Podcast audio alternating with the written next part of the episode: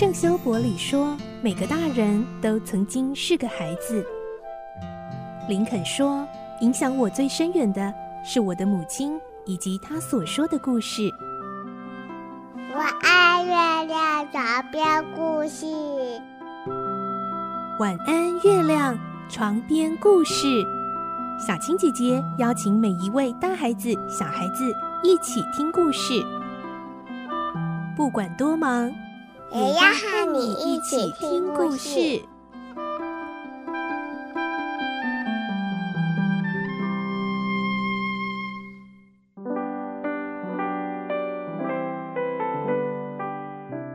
欢迎进入今天的节目，我是小青姐姐，又到了我们要推荐好书的专访喽。今天我们要介绍的这一本绘本呢，是小鲁所出版的《原来世界是这样子啊》啊。我在看这本的时候，觉得，哎，真的是一个非常深入浅出的绘本，可以让小朋友们在这样子一个绘本的篇幅中，就能够对世界、呃，民族的多样性，然后每个人的多样性、差异性，有一个深入浅出的了解哦。所以今天呢，我们啊、线上连线访问到的是小鲁出版的编辑李挪利。Hello，你好。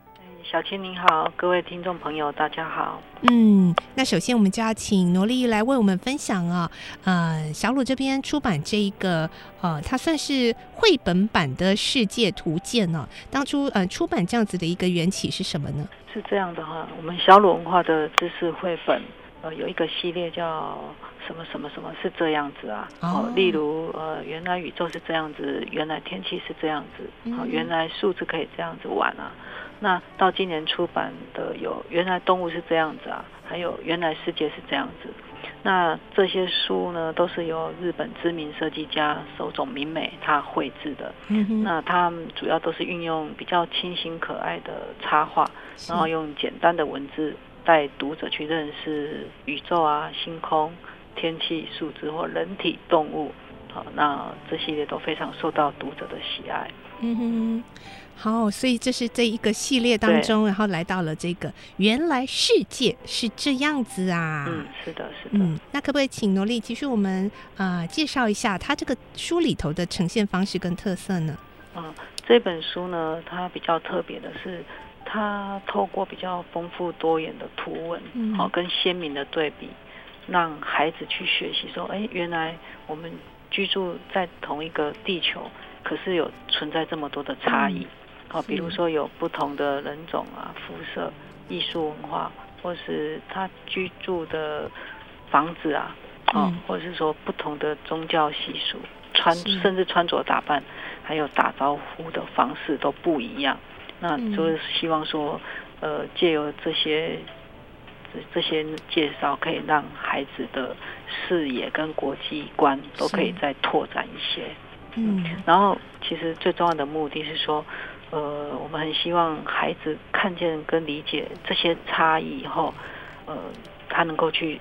慢慢学习，说去对别人的尊重跟包容。嗯，哎，就像我们这一本书有一句话是说，呃，大家一起生活在地球上，因为各不相同而有趣。是，嗯，对。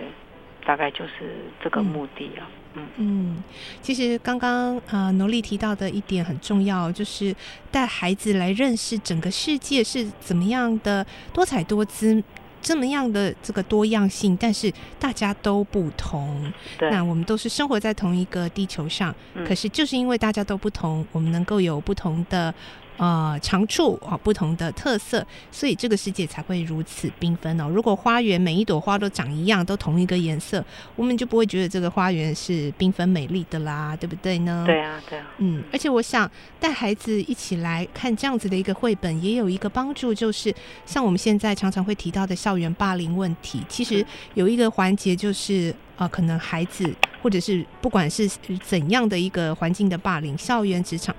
或者是甚至扩及到这个世界上的战争，这常常都是因为我们彼此呃没有办法接纳啊、不同的信仰啦，或者是呃不同的嗯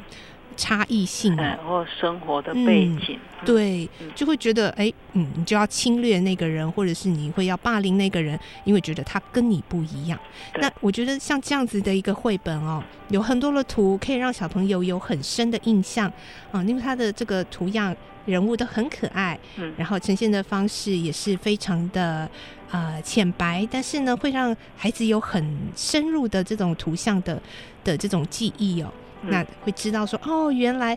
这么多人住的房子不是跟我们家一样哦，都一定在公寓，都一定有电梯，还有人住水上，有人住树上啊，有人住洞里，对不对？嗯、对啊，对啊。嗯，那我们不是要去嘲笑啊，你是怎么会住洞里，而是会觉得哇，原来世界这么大。真的是有很多不一样的人，所以我们要学会互相尊重哦。对对，嗯，这是这本书一个很重要的一个地方。所以父母亲如果带孩子共读，嗯，是可以去提醒孩子这些。那就像小琴刚刚分享的很好，嗯，其实这个就是延伸到我们的生活中，嗯嗯，就是要让孩子学习更多同理心跟包容心这样子。有时候在学校，我们常常看到新闻，或者是我们自己身边，你就会呃知道说，那个在校园当中比较容易会被霸凌的孩子，他们常常就是在群体当中会比较特别，特别高、特别矮、特别胖、特别瘦，或者是反正就是会比较突出。那我觉得孩子如果从小从像这样子的一些书籍啊，慢慢的去累积，说，哎，原来我们身边的每个人都有不同的差异性啊，我们的生活环境不一样，我们的高矮胖瘦不一样，我们的肤色不一样。那现在还有很多像是新住民朋友，哎，我们说的语言不一样，对，这些都是要用来彼此欣赏，可以好奇，但是不能排挤，因为真的是呃，能够彼此的呃欣赏。把这个差异性看成多样性，也许这真的是需要孩子，真的是需要带领哦。因为我觉得有时候小朋友的那个霸凌蛮赤裸裸的，哎，就是不知道是天性还是怎样，就看到一个比较胖的还是什么，哇，那个那个小孩子的那个言语真的是很伤人哎。对对对，所以所以其实与其用说教的方式，是倒不如就是透过像类似这样的绘本，哎，让让孩子从这种。比较趣味的方式去去理解说，哎，这个世界真的跟我们想象的不一样。对，这样我觉得这个方式会更有趣一点，然后也更有用。嗯、是没错。好，我们今天呢，非常谢谢努力接受我们的连线访问，为我们带来了小鲁出版的这本《原来世界是这样子啊》。那这是日本的绘本作者手冢明美哦，他这一个很棒的这个图文很可爱。大人小孩都会看了，觉得嗯很温暖哦，然后很有这个记忆性的这种画面。那今天我们要来进行赠书活动喽，啊，我们要请萝莉来为我们公布通关密语是，